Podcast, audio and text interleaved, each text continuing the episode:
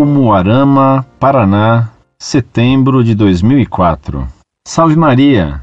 Orlando Fedeli, venho lendo seus artigos e posso dizer que me identifiquei muito com seu modo de responder às questões. Mal te conheço pessoalmente, mas suas ideias me fascinam. Espero que entenda. Não sou bom com as palavras, tenho um vocabulário muito limitado, só que estou me esforçando para melhorá-lo. Me perdoe se não for claro. Ainda sou muito confuso. Tenho dificuldade de me expressar e espero sua compreensão. Mas se estiver errado, aceito sua correção. Tenho tido dúvidas sobre a questão do dízimo, já que não encontrei explicações claras ou de forma que posso compreendê-las, venho lhe perguntar: primeiro, o dízimo é obrigatório? Segundo, realmente existe uma promessa do dízimo de Deus para conosco? Terceiro, o dízimo é uma parcela específica?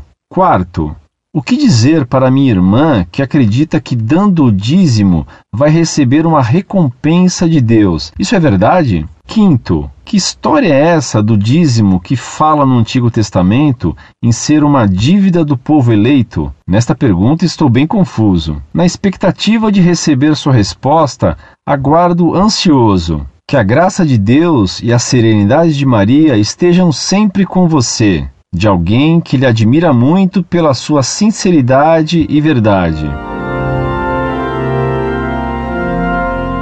Prezado Salve Maria, muito obrigado por seu apoio tão generoso, que Deus o recompense. Vou diretamente à resposta para a sua dúvida a respeito do dízimo. O mandamento da igreja nos manda pagar o dízimo segundo o costume. Ora, no Brasil, o costume sempre foi, e com a permissão da igreja, cada um pagar o que pode, quando pode e como pode. Nunca foi obrigatório, pela lei da Igreja no Brasil, pagar a décima parte do que se ganha. A Igreja permitiu que isso fosse assim no Brasil, considerada a pobreza do povo católico. Sendo assim, o senhor deve dar uma esmola na igreja quando puder e quanto puder, não sendo necessário que seja a décima parte do seu salário.